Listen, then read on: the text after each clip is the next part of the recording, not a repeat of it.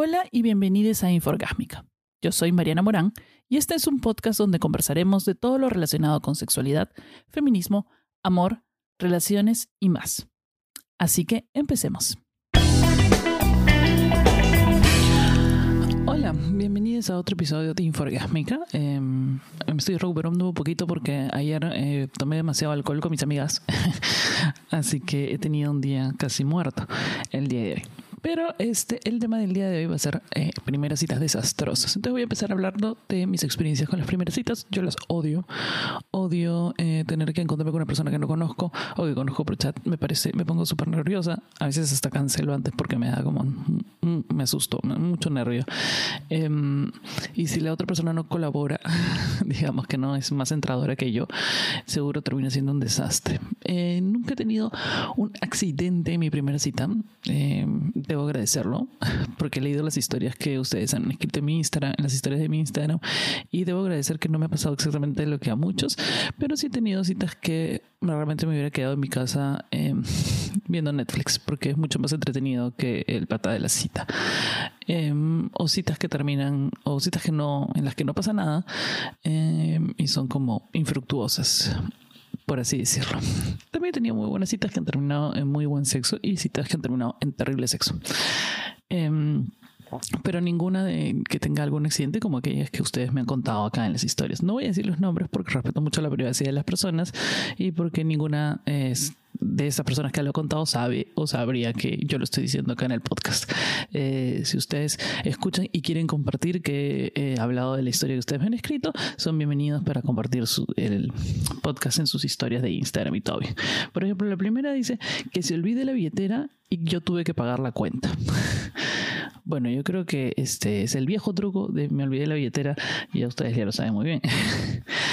que el chico con el que quedé en, encontrarme no era el de la foto. Uy, te hicieron catfish, es lo que se llama, que ponen una foto y no es y te, ahí te estafan. Eh, sí, tienen que tener mucho cuidado en ver si, la calidad de la foto es como pixeleado, que sí, probablemente la han bajado de internet. Eh, hay una forma de Google Reverse Image Search eh, en el cual metes la foto y te sale dónde más aparece esta foto en internet. Y yo, por ejemplo, una vez estaba hablando con un chico que era un supuesto mexicano hasta que descubrí que todas sus fotos eran de un DJ, efectivamente mexicano, pero que no era él. este, felizmente no llegué a citarme. Yo primero mi, mi, mi background research y además pides al WhatsApp, entonces ahí tiene como la fotito, qué sé yo. Eh, a ver, otra es que me digan que estoy muy gorda o si lo estaba. O sea, sí lo estaba, dice. Pero fue la manera tan fea en que lo dijo, así que después de eso, bye bye. Obviamente, cualquier tipo que no respete eh, que no, o sea, que, que, haga body shaming, mejor dicho, o sea, que te avergüence por tu físico, no hay forma. Por ejemplo, yo estaba hablando con un croata por Tinder ayer y me dijo que le gustaban las chicas muy flacas. Entonces dije, creo que mejor no salimos porque yo no soy flaca y para mañana no voy a adelgazar. Así que sería como un poco inútil esta cita. A ver, acá dice. Lo peor fue que cuando lo conocí en persona se veía más chivolazo que en la foto. Yo no salgo menor que yo y él me mintió y me dijo que tenía 27 y una carrera terminada. Cuando lo vi me iba a ir, pero no me sentía mal por hacerlo. Así que eh, nos hablamos, me enamoré. El tiempo, el de, se enamoró de él y después de tiempo le rompió el corazón. Aún sigo en terapia porque me dio depresión hacia. Bueno, moraleja según ella es que no se enamoren de chivolos por más maduros que parezcan. Es verdad, eso es verdad. Este, quien se, con niños se acuesta amanece mojado, dice la frase, que es una frase realmente suena a la distancia ahora, este, súper pedófila. Em, horrible frase, no la voy a volver a repetir. A ver, em, a ver, de esta. Eh, esta, por ejemplo, que es la que a mí me pasa, ¿no? Que en realidad era una salida de futuros mejores amixes este, para toda la vida y no fue esa noche. Eso me ha pasado a mí en una supuesta cita. Eh, bueno, no un par de veces, con un par de personas me ha pasado eso. Que salimos y quedamos como mejores amigos para siempre, aparentemente, y de esos que ya si por ahí uno se resbala o uno chapa o algo, ya fue, porque van a, vas a valorar toda tu, toda tu amistad, toda la amistad chévere que tenías. Este, bueno, Fabiola se tiró un pedo. A mí me ha pasado eso, pero no en la cita, sino tipo después ya, cuando me quedo. Por eso odio quedarme a dormir, porque siento que me voy a tirar pedidos o que no sé, que no puedo estar a gusto haciendo nada en lo que haría normalmente en mi casa. Entonces es terrible para mí las primeras veces. Este, que me digan ni machismo y feminismo. Bueno, te cuento que yo dejé de pasar, pasar una alerta roja con el susodicho Papá Noel, eh, si es que han escuchado el podcast Moralmente Incorrectos, y es el hecho que ya en la primera cita, bueno, eso le parecía como, bueno, eh, ni machismo ni feminismo y eso, y que las mujeres todas estaban locas, ¿no? Como su ex que tiene, le había puesto denuncias y que no lo deja salir del país. Eh, mira, y uno, uno no huye de esas cosas, ¿no? Es que estaba guapo, pues, había que admitirlo, pero bueno, igual, mejor felizmente se fue. Eh, estaba mal el estómago y literal, en pleno orgasmo, me vine, puta madre, qué roche. Eso sí, digo, puta, qué penita que te ha pasado una cosa así. qué feo. A ver, emborracharme, ponerme caliente y escribir a mi amigo que me rescate. Vomitar, volver a besarlo después de irme con mi amigo que me rescató y no llegar a tirar. Ok, eso se parece a la historia de se parece a la historia de la chica esta de Sombras de Grey, que llama al mejor amigo para que la rescate de la cita con el churro millonario o algo así. Pero estaba vomitando. Eh, a ver, otra. Que el 80% de la cita hable de su ex. Eso sucede. y yo he sido, yo también he pecado de hacerlo. ¿ah? Debo decir, es más común de lo que parece, pero a veces tenemos el tema ahí con, con, con el ex, nuestra relación pasada, que no nos deja de salir. Pero es horrible. O sea, se lo digo, no, no lo hagan hagan cuando salgan con alguien. Es, es, bien feo que te lo hagan a ti. Y es bien feo también hablar de tu ex. Eh, sí, es bien feo hablar de tu ex también a desconocidos. No, no es algo que es algo que se te escapa, sí, claro. Pero no es algo que me parezca que deba, deba hacerse. A ver, cita en un cine y me dio taquetos y tuve que salir a comprarme una barra de Hals. bueno, puede pasar. A ver, hay gente, por ejemplo, que nunca ha tenido citas. Yo les debo confesar, yo recién he tenido citas después de mi divorcio. Antes nunca, o sea, nada, se iba al lugar donde de amigos y ahí chapaba y, y, ya, y empezaba a salir con alguien. Eh, en realidad no, perdón, con mi primer enamorado sí tuvimos una primera cita. Ah, ya me acordé, qué ternura, fuimos a la Bienal. en esa época estaba la Bienal de Arte en, en el centro de Lima, yo lo, yo lo saqué en, en cita, yo lo llamé para salir con él, porque todas mis amigas me empezaron a, a decir que sí, sí, este, te dio, te mandó su teléfono, además me había mandado su teléfono.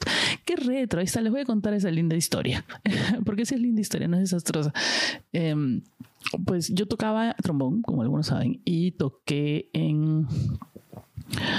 Em, y tocaba en orquesta. Entonces, un día que tuvimos ensayo o concierto de la orquesta, este chico a quien yo había conocido a través de mi amiga Laura Andrea, este, porque estudiábamos los dos, estábamos estudiando para prepararnos para el conservatorio, todos estábamos preparándonos para el conservatorio y teníamos clase con el maestro Sosaya este, en Surco, en una casita en Surco. Y el que tenía las clases antes que nosotros y que un día llegó era este chico, Narco.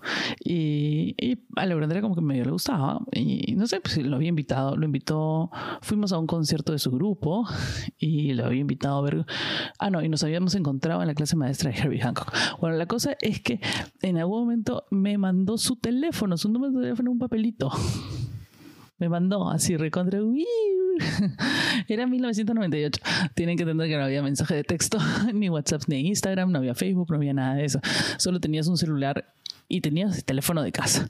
Entonces, lo peor es que creo que fue su teléfono de casa, me muero. Entonces lo llamé, me contestó su madre, seguramente no me acuerdo muy bien, o me contestó él porque era su celular, la verdad no lo recuerdo, y era porque mis amigas me dijeron, nada, te han mandado teléfono, tienes que llamarlo, tienes que salir, que no sé qué, sé que le gusta, le gustas, uh, le gustas.